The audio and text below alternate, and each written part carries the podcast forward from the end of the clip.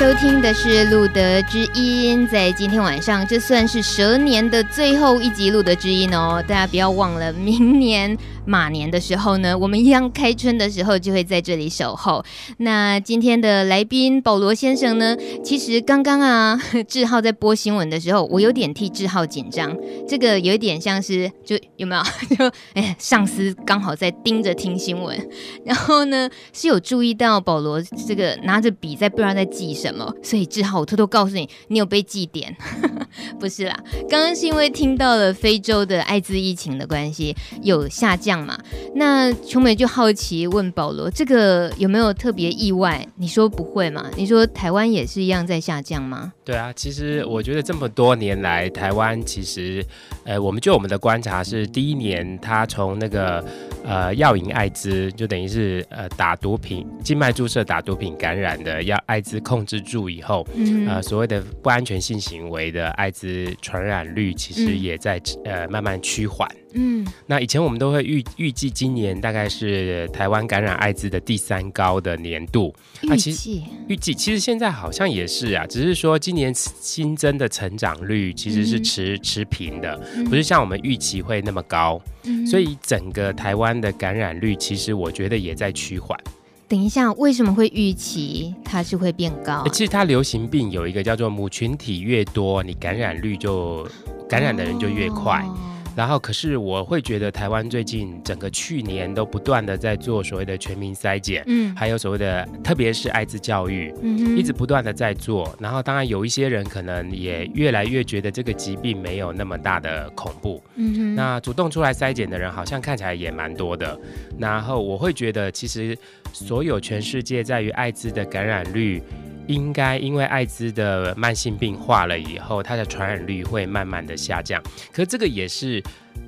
大概的趋势，因为其实我们路德也一直在关心所谓的妇女感染艾滋的比率。嗯，因为妇女我们一直觉得是好像偏低的。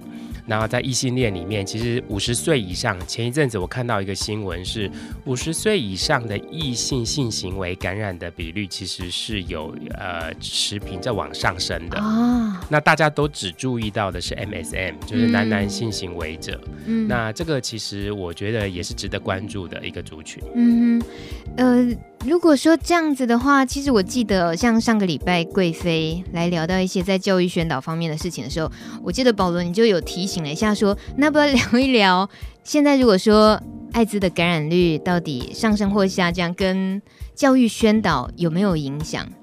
就是这些年来这样做下来，在你观察呢？我，我反问你自己，一定有影响啦，只是说影响的快慢。嗯，因为我觉得，呃，其实教育宣导一定要要在前面的。嗯，你不去宣导，很多人就会疏忽防范，就不觉得自己是，都觉得高风险族群的人才会。啊，其实我觉得教育宣导是每一个人都有可能是，因为呃，你即使固定单一，可是你自己固定单一，你的另外一半不一定固定单一。嗯哼，那这个就。会造成是你以为你自己安全，可是对方如果没有告诉你他的性行为，或是他发生了啊其跟其他人的状况，那你你根本就是只只能保护自己。可是你信任的那一个人，他不能保护他自己，嗯，他可能会影响你。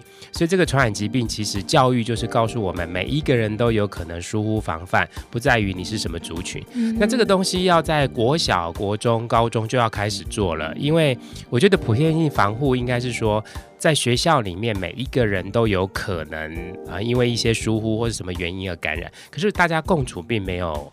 没有问题，问题，嗯，那这个东西我觉得应该是要透过教育。对啊，这观念能够扭扭转的话，其实很多事情比较迎刃而解，就不会想太多啊，防这防那的。对，我们办公室白天的时候有一个同仁来跟我讲说，有一个人他因为啊、呃、担心自己感染，他查了网络上叫做类艾滋的症状，嗯，他整整四个月是没有办法睡觉的，然后不断的求医，啊、那医生跟他说，你验出来了，你就是不是 HIV。可是他还是觉得他是，嗯。然后就一直折腾，那旁边的亲友也焦虑，那这个都是都是我会觉得太太过于担心了，因为现在的证据说你不是的话，那是免疫系统的问题，嗯、那你就好好去看，也许是身心症，也许是免疫功能，或是加医科去找到一个病症，嗯、可他就一定认为自己可能想要一定是，嗯，所以他就会想各种方法的想要去验证，那这个在我们食物上常常发生，就叫幽安症或是绿病的。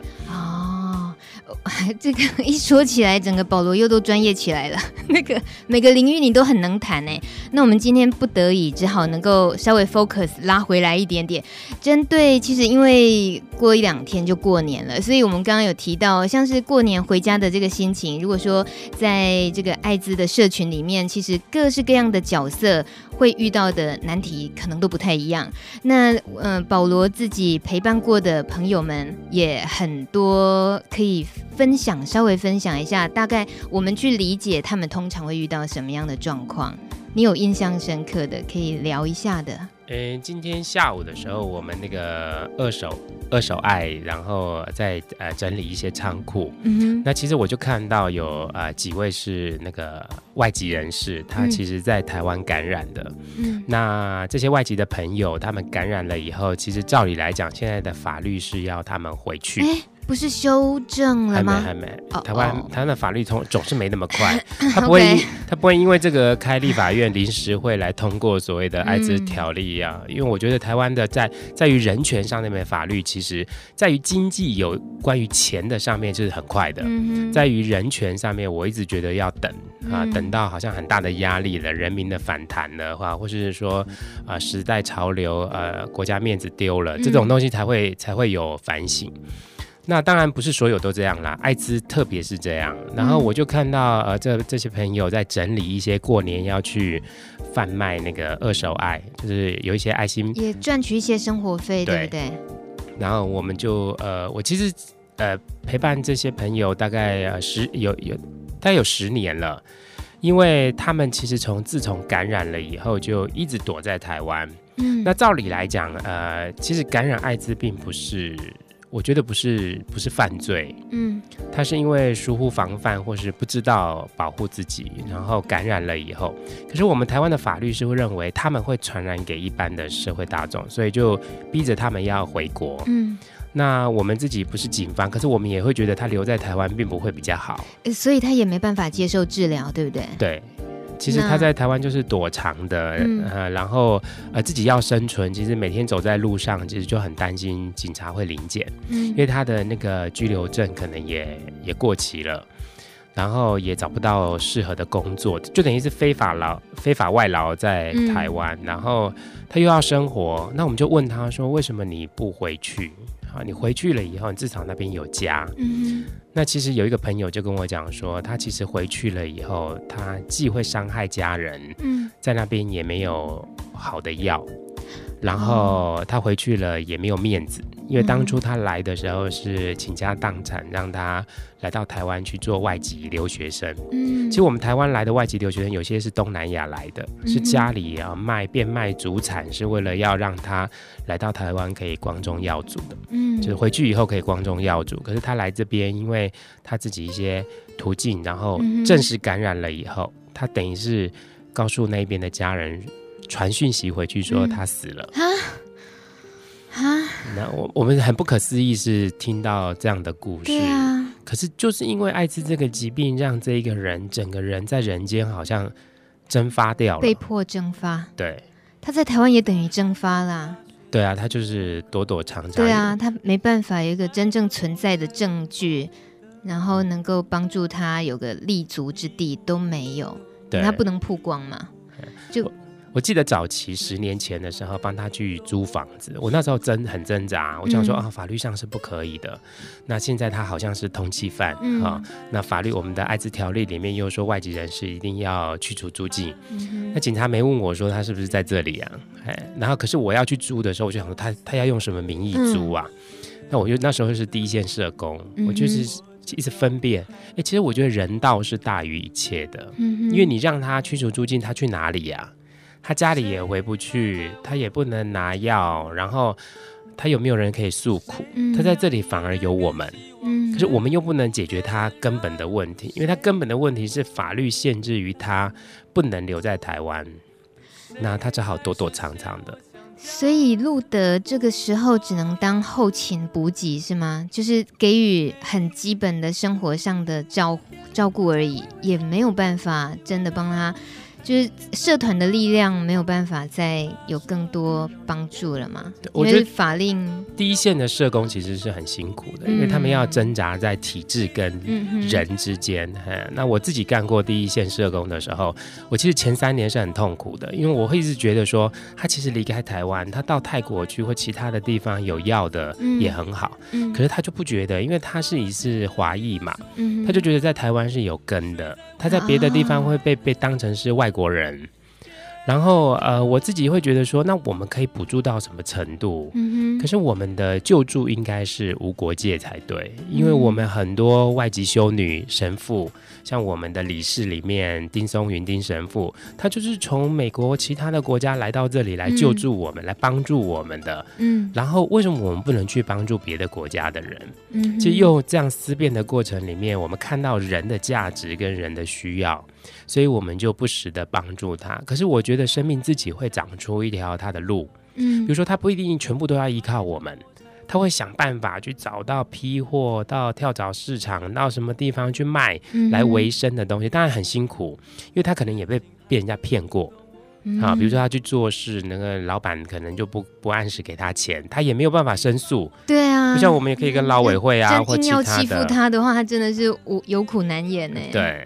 所以他其实这十年来，我自己觉得是，我觉得那人格也会很大的改变。嗯，你看，比如说我们现在走在路上，我们不用担心别人来临检。嗯哼，他是随时都要发生，旁边会不会有人来问他？啊，我们还真的是，我们哪会担心路上会遇到有人来问我们什么啊？我记得有一次我被临检，我还呛警察说 我是做错什么事情，你要把我拦下来。应该是行为诡异吧？没有，我是觉得有的时候他们就是要业绩，他们就是觉得说要普查。可是我们人民有人民的自由，可以自由的说出我们不喜欢或想要，嗯、他们是不行的，因为他们如果被临检，他们没有证件，嗯、而且是逼的他们可能要去拿到假证件，嗯、都有可能。那又变成又非法的再加一，对，都有可能。那在已经十年的话，意思是其实你还是可以有他的一些近况的消息。对我今我其实今天下午看到他的时候，我也有想到说，哎，其实我们在谈我们每个人都回家过年，那我就会想到，哎，他们去哪里过年呢？嗯，有聊到吗？我没有特别去讲这么伤感，我们是私底下有一个呃捐款人，他说哎，要给我们一些什么，我就觉得转给他说哦，其实过这个年红包包一些，我知道呃，其实为他们真的是很辛苦，他们要的只是活得像人，有一点人间的温暖。这这几个词，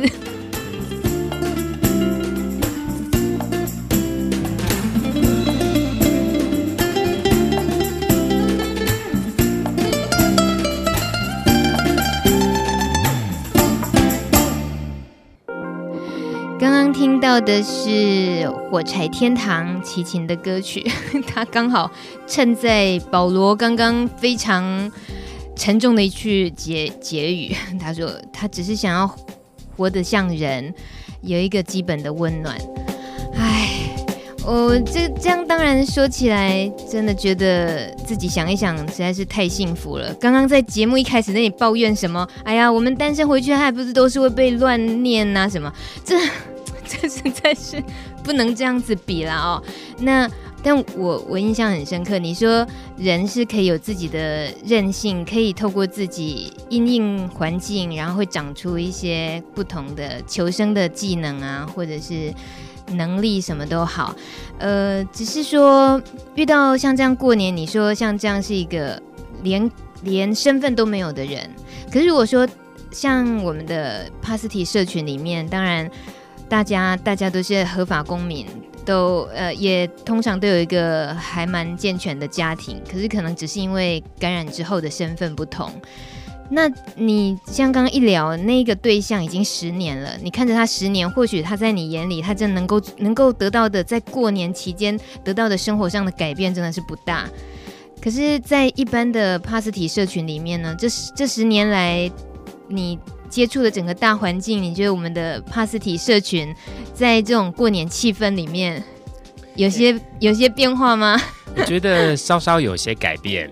因为我自己陪伴很多那个家属，帕斯提的家属，嗯哼，然后很多帕斯呃很多帕斯提越来越敢跟家属说啊，那可是我也觉得有一大半的艾滋感染者或是帕斯提不敢跟家人说，嗯、其实那个表面上的温暖欢愉，其实我觉得是华人呃文化制造出来的，嗯，那。呃，很多人不敢说，其实他还是回家团圆。可是他心里，跟就是我一开始说的，心理素质很好的人，可能他自己人我区分是知道他要回去尽孝道，嗯，知道回去陪陪老人家。可是他会设定一个停损点，就是我要离开了，我要有自己的生活。嗯，那这种的人也越来越多。因为早期哈，呃，悲悲苦苦的很多，因为那时候药物又服的不是很好，嗯、然后表面上、生理上、心理上都冲击的。那现在是因为这个疾病已经是慢性病了嘛？嗯。刚才新闻也报道了，四合一的药都出来了，就表示说在疾病适应上面已经啊、呃、慢慢稳定了。可是心里的苦有的时候还是说不出来，特别是我们感染族群一大部分是 MSM 哈，就是男男性行为者的。嗯呃，法律不允许结婚嘛，另外一半也不可能带回家嘛，嗯，然后只能说是兄弟要跟朋友在一起。可是三姑六婆很多，特别是那个城乡差距，一回家一定一大堆人就是问，你那么老小不小不结婚是哪里有病啊哈？然后就像说琼美说的，你单身也有很多压力。对呀。所以我觉得心里的苦反而是比较多的，可是我看到哈，最近呃越来越多感染朋友，他们聚集起来，有自己的感染朋友成为家人啊，这叫做帕斯提的社群或是家族。我觉得这是我看到一片希望。大家聚在一起过年，对，那或是约好啊，去哪里过年、嗯、啊，甚至于不是跟别人过年，可是也自己找到一些啊舒压或者其他的方法。嗯，那我会觉得整个慢性病化了以后，对于这个疾病不是那么沉重，反而就可以开始经营自己的人生。嗯哼，而且呃，生命中呃正向的东西越来越多，生命力也越来越旺盛。其实我看到整个生态是改变的。嗯，可在这个生态里面，其实大家不知道有没有注意到那个苹果日报里面。最近报了一个阿兰跟小智的故事，嗯、就是一对母子。啊，对，嗯、呃，妈妈三十三岁，然后呃感被因为被性侵所以感染了，对对对，就是昨天的，我记得昨天还前天的苹果日报，同仁拿给我看，我才在说哦，原来上报了，嗯，哎，然后我我我们认识这对母子，其实还蛮。还蛮久一段时间的，那小朋友都会来我们办公室，哦、我们真的都是他的干爹干妈，反正就是跟他玩在一起。可是讲到这里的时候，其实我觉得还蛮苦的原因，是因为他其实很想回家。嗯，他想回家的时候，我最近几集录的知音，我也听到有一些跟家人调试的还不错的时候，其实家人没有同时在对这个疾病有进步的时候，嗯，你就会发觉他们的。呃，层次或是相处上面有一些隔阂，嗯，比如说啊，我可以接纳你感染的身份，可是共同夹菜的时候，我就会觉得你可不可以自己用自己的筷子？对对对，啊、那个阿兰也是啊，你刚刚提到刚好是呃路德福的社工辅导的这一位，他呃报纸上提到他故事，就是也有提到他回家回娘家的时候。然后吃饭不能同桌吃嘛，然后只要是阿兰吃过的菜，他们都不敢碰嘛。然后连小孩子跟小妹妹要玩都不可以，说吓得要命。其实这样的情况还是蛮普遍的哦。其实就是说，啊、呃，艾滋感染者因为社群不呃慢性病化进步呃得到知识越快，嗯、因为他们了解自己这个疾病没有什么，嗯，可是家人其实并不了解。可能也不想了解，因为家人不是自己得，自不是不是自己得病的，是你造成我困扰的。那你最好哦自己过得好就好。你那么大人了，啊，这是一个一个压力。嗯，那另外一个压力是说，哎呀，学这个我又不懂，哎，反正你这个病你自己呃自己得来的，你自己要承受。可是很多家人知道了以后，反而家人不敢跟亲友相处，哎。因为那个叫做替代性复制创伤吗？还是什么的，就会觉得说，我如果出去跟亲友，比如说回娘家的时候，人家一定会问啊，你那个儿子结婚了没啊？嗯，啊啊，怎么最近怎样啊？哦，其实不是感染者自己受苦哎、欸，嗯、其实家人自己要面对所谓的呃亲友的压力，其实还蛮大的。嗯、那那如果有一些家人他愿意同时进步，哈，知道说怎么调试，啊，要怎么样四两拨千斤的回复的话，家人就会调试得很好。嗯、可大部分的家人是更不敢，不像感染者敢求助。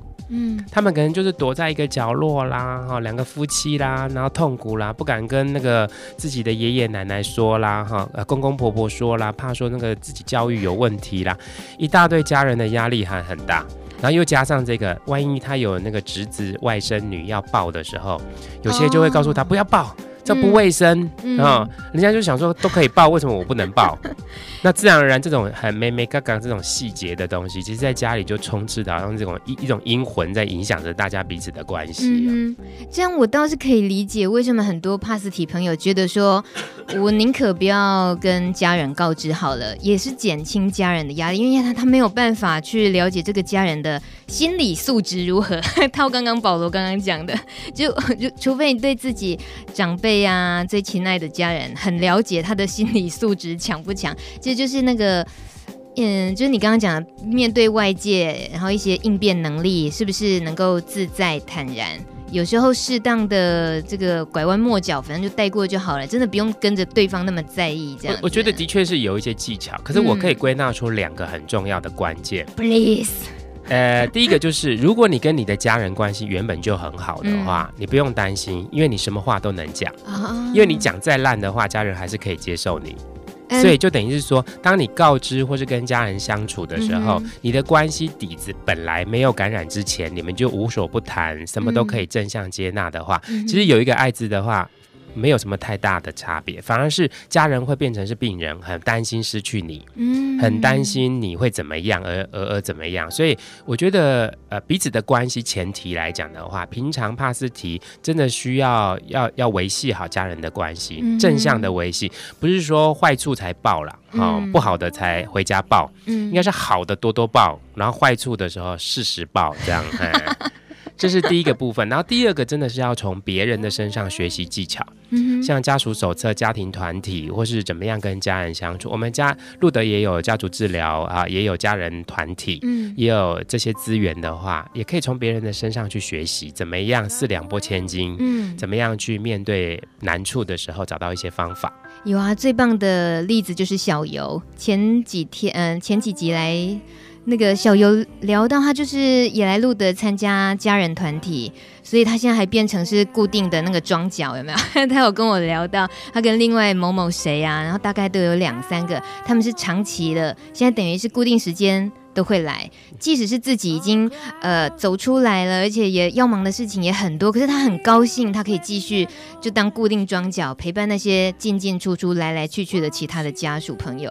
这样很好。我要爆小刘一个料，小游一个料，一个料。哎哎，我要口号给小游，什么料？赶快爆！其实我觉得我很感谢小游，还有另外一个伙伴，他们真的就是、哦、呃相依伴侣。嗯，哎，然后相依伴侣，他们在团体的时候，其实他带给家属很大的希望。真的，那个希望感是说，那些妈妈看到自己的儿子如果认识了小游这个伴侣的话，嗯、那个妈妈可以把他的重担放下几千万斤啊。真的啊，那比认识比他儿子去认识一个其他的女朋友，可能他都觉得对，因为我我记得我有一个妈妈说啊，我的儿子如果认识这个小游的话，我都不用管他了，因为有一个这么关心他、这么爱护我儿子的人，我觉得哎，真的是一个很棒的示范。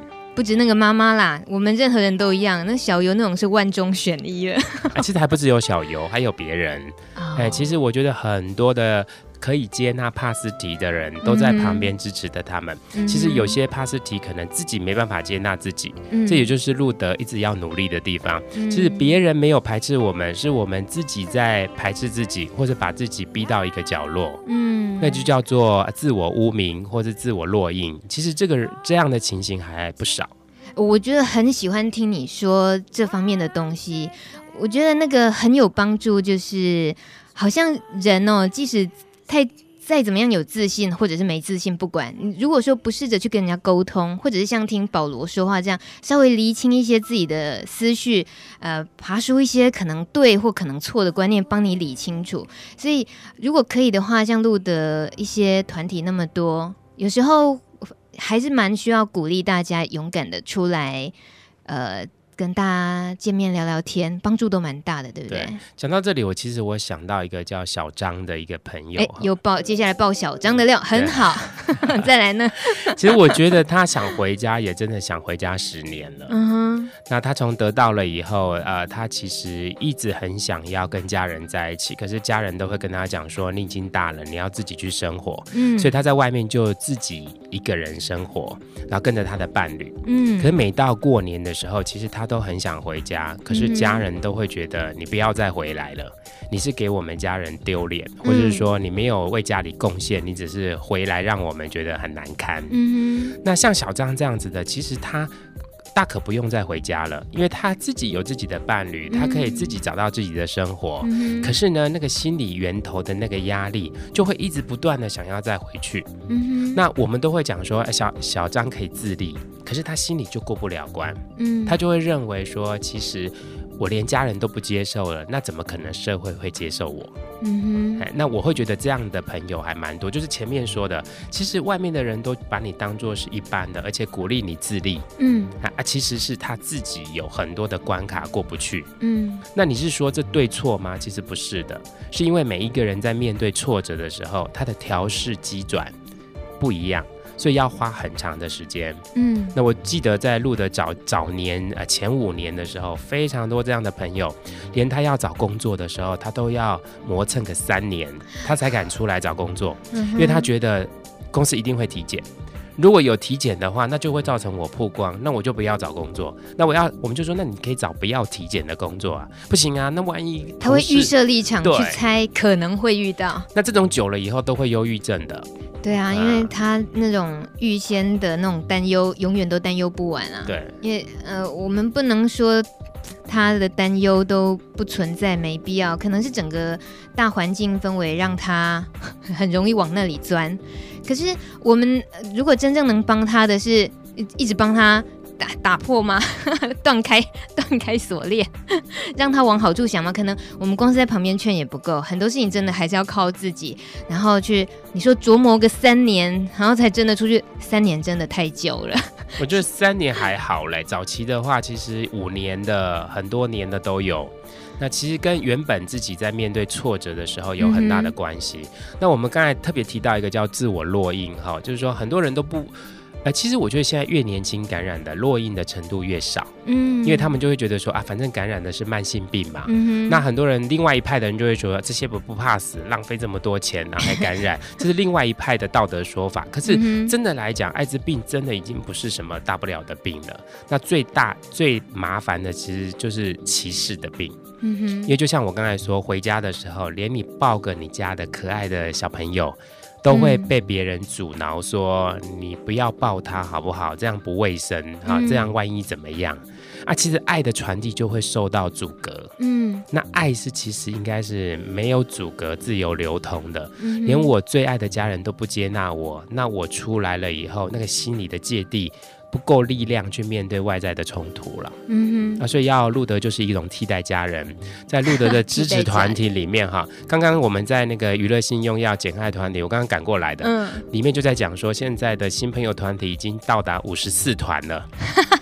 五十四团就我们的 A A A B A C 已经排到 B B 团了，我觉得怎么那么好，好多选择哦，那这多欢乐啊！也很谢谢这些 呃在前头的领头羊这一些感染朋友，嗯、他们出来当陪伴员，嗯哼，像比如说光哥啊，大啊、呃、一些其他的伙伴，嗯、他们都成为一个很重要的领头羊，嗯，那示范着怎么样正向的面对这个疾病，嗯哼，呃，保罗说的已经越来越正面阳光了。可是我 我又要谈一个留言，这个留言呢，这个反正就是真心的遇到的事情，我们大家互相理解一下。这位朋友说他还是不敢回家啦，他就说真的哦，我今年过年真的不敢回去。二零一三年初刚感染感染的时候，因为发病住院，隐瞒了家人而将工作辞掉。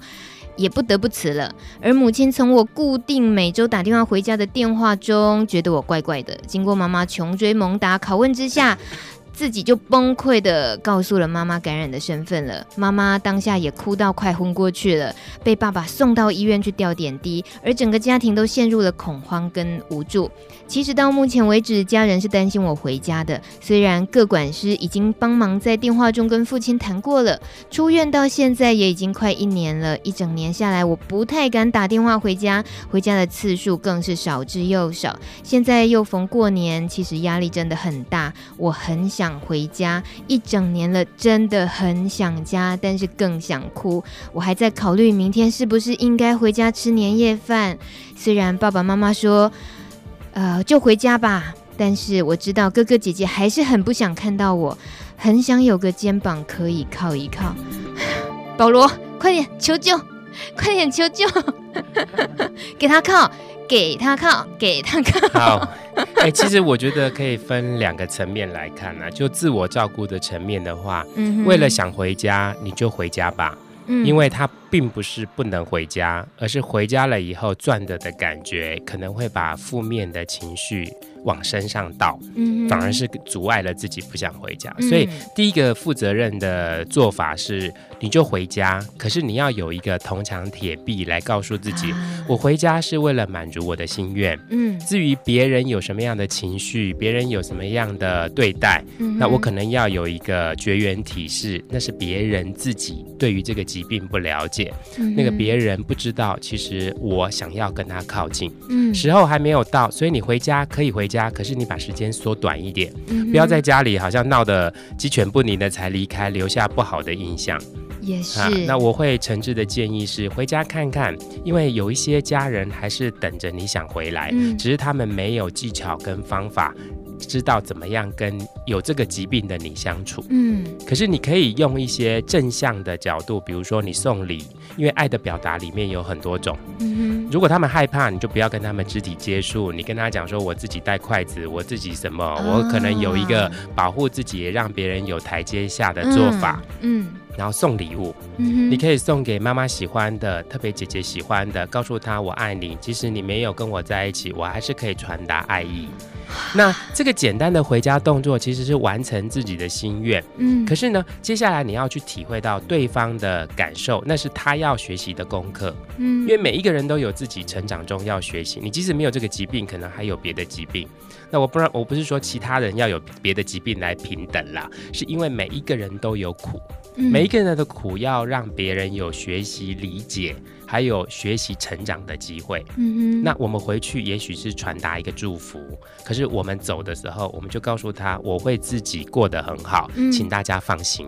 那、啊、你真的也过得很好，我看起来还是不敢回家，嗯、你都还会点一个顺子，表示你的生活品质啦、情绪抒发啦、跟各管师啦，还有利用这个管道啦。嗯，我相信你是一个很棒的、很会自我照顾的人。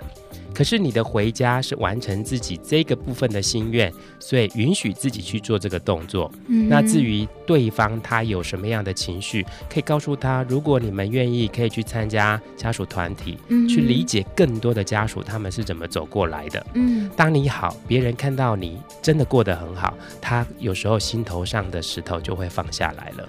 而且他还会好奇你是为什么得这个病还可以过这么好，反而激起他想要更好的一种。所以我是觉得正向的能量是可以交流的。那其实你真的不能回家，你打个电话，用替代的方式。现在的送礼物也很快嘛，快递就可以送过去，表达你的爱意，表达你的关心。好，我想都是一种祝福。保罗，你这解答的真好哎。然后呢，我赶紧趁着保罗解答的时候，我真的去把《顺子》这首歌找出来。所以，我们能够送给大家的就是 帮你想办法，接下来就要靠你了。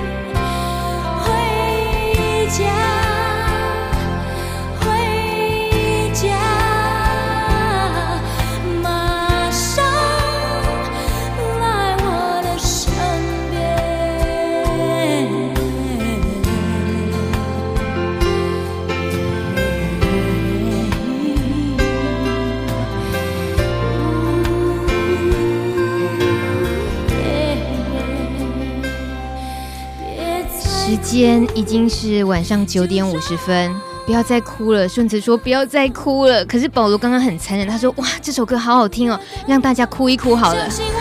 你看这个人是不是很残忍？啊！我真的不忍心大家边听这首歌边哭。我们过年前夕是想要陪大家有个过年的心情的，不要哭，大家把眼泪擦一擦。哎，哭是好事哎。啊，可是如果说听这首歌哭的时候是很纠结的那种哭呢，是好事吗？我觉得发泄本来就是一种好事，把它压掉。我觉得让自己自由，oh. 想哭就哭，想说爱就爱。那如果本来没有要哭，听了这首歌才想到要哭呢？那表示也是趁机发泄一下。哦，是这样哦。对啊。好，那我就不阻止大家了啊。就这样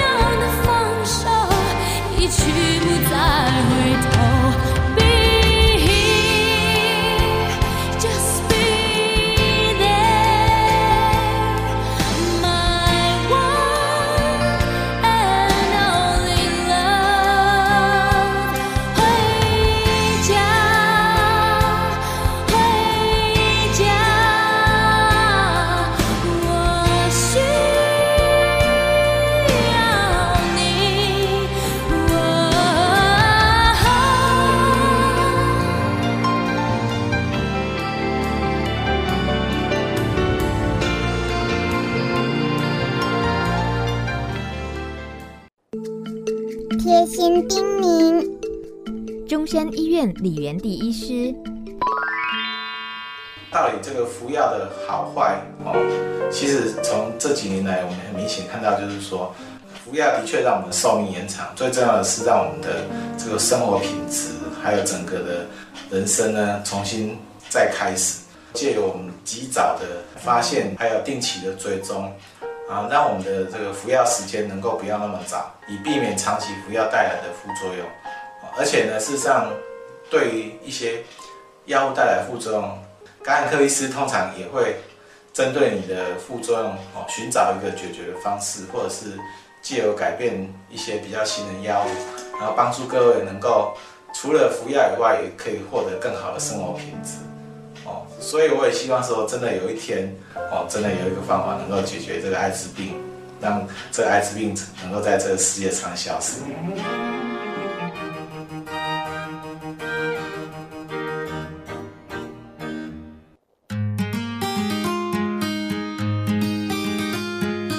爱滋润你我的生命，用心拉近你我的距离，停止孩子，从我做起，路德学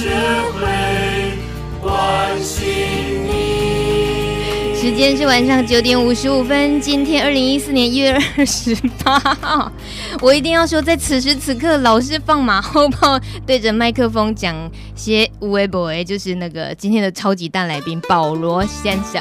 呃，我我今天呢，在这个蛇年最后一集露德知音呢，我想要跟大家说，保罗对琼美来讲呢，是一个是一个很重要的人。因为呢，保罗是琼美进入艾滋圈的滥觴，就是这个起源。